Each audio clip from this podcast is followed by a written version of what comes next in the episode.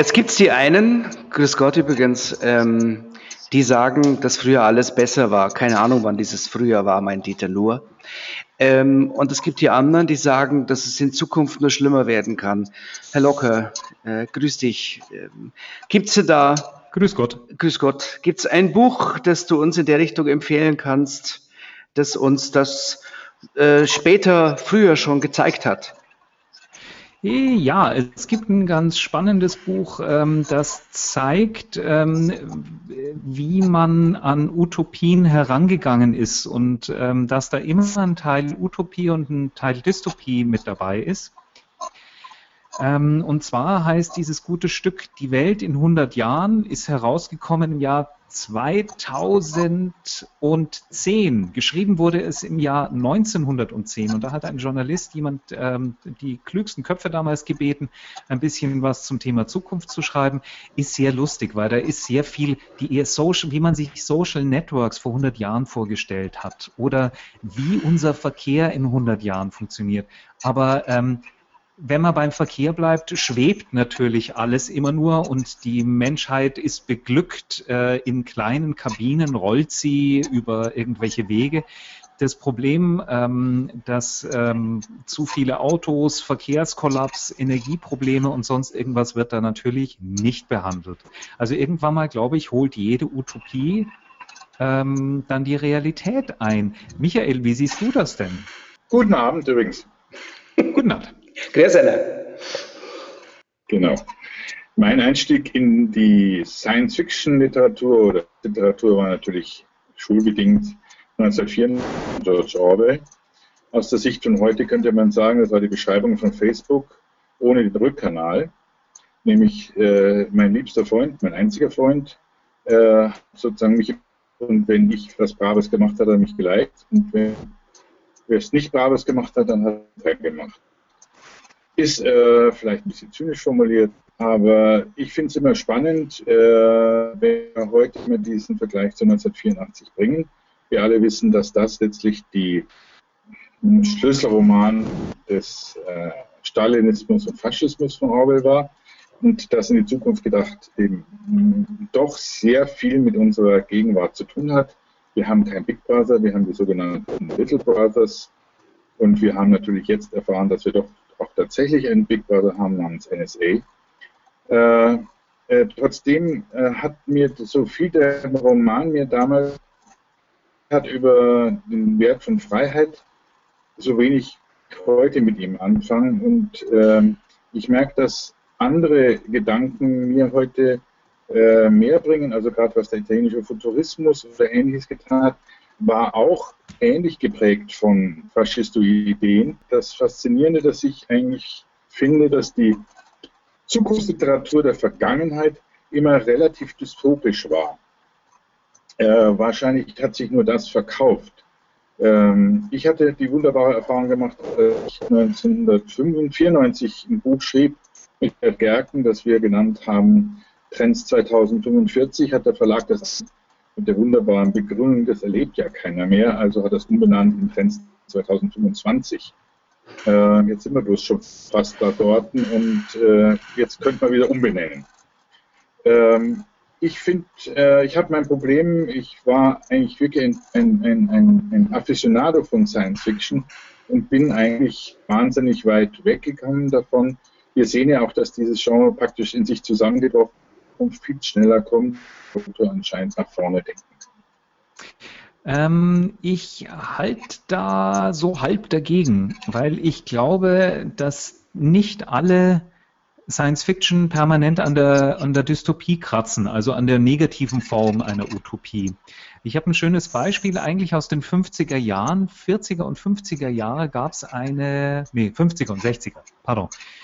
In den 50er und 60ern gab es eine ähm, Pod, eine, eine Radioserie in den USA, die hieß X-One. Falls das jemals äh, jemand hören sollte, wollte, kann ich das nur sehr stark empfehlen.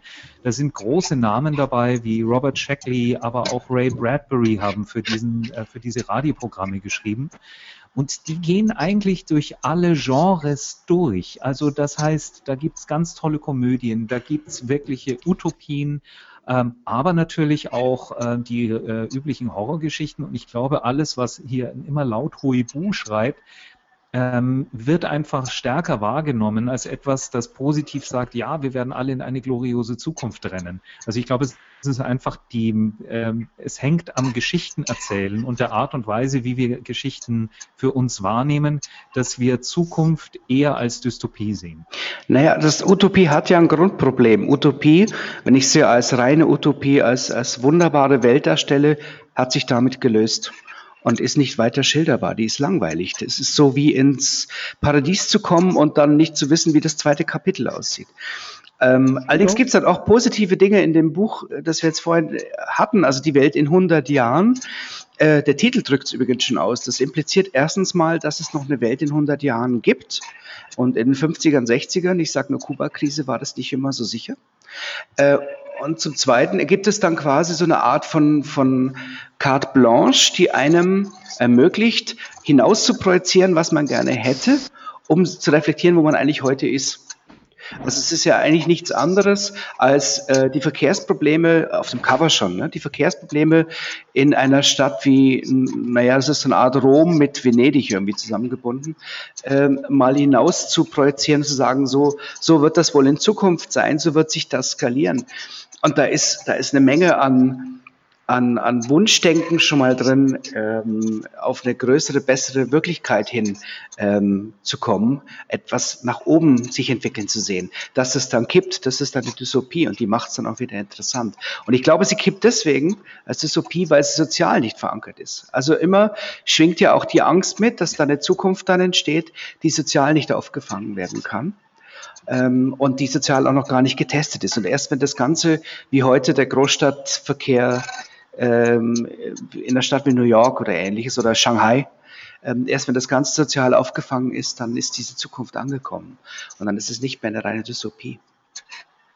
Äh, was mir aber zu dem ganzen Thema einfällt, ist, dass ähm, anscheinend die Menschen ähm, unterschätzt hat, wie sehr sie sich an neue Bedingungen anpassen kann und deswegen eigentlich äh, immer die Angst formuliert hat, dass sich Neuerungen äh, sozusagen ihr Leben verbessert. Und das äh, prägt uns, glaube ich, bis heute. Es gibt da sehr schöne Untersuchungen, wie anpassungsfähig Menschen in allen Beziehungen sind, ob sozial, technologisch, äh, auch bis hin zu, zu, zu natürlich Krisenzeiten. Und äh, wie sehr äh, kein Mensch jemals diese Anpassung ähm, vorher sozusagen traut sich keiner zu, dass diese Anpassung dann auch. Und ich glaube, das ist sozusagen unser äh, menschliches Dilemma, dass wir uns zu wenig zutrauen und deswegen Zukunftsangst entwickeln.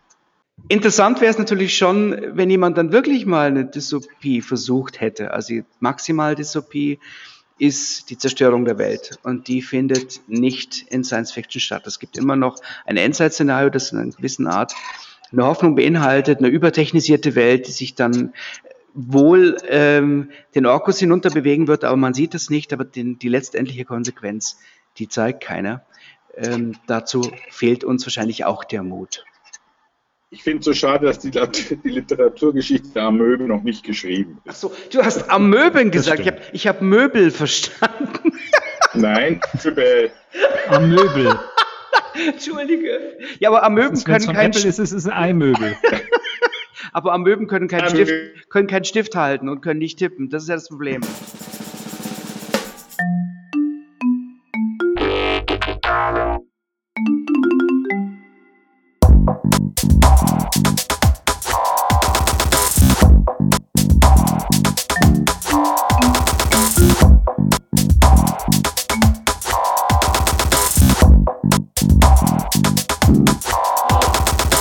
Also das 10 Amöben-System ist für Schreibmaschinen noch nicht erfunden. Entschuldigung. Das ist ja unmöglich. Also entschuldigen, Amöben können sogar Umlaute, wie man deutlich hört. oh, danke.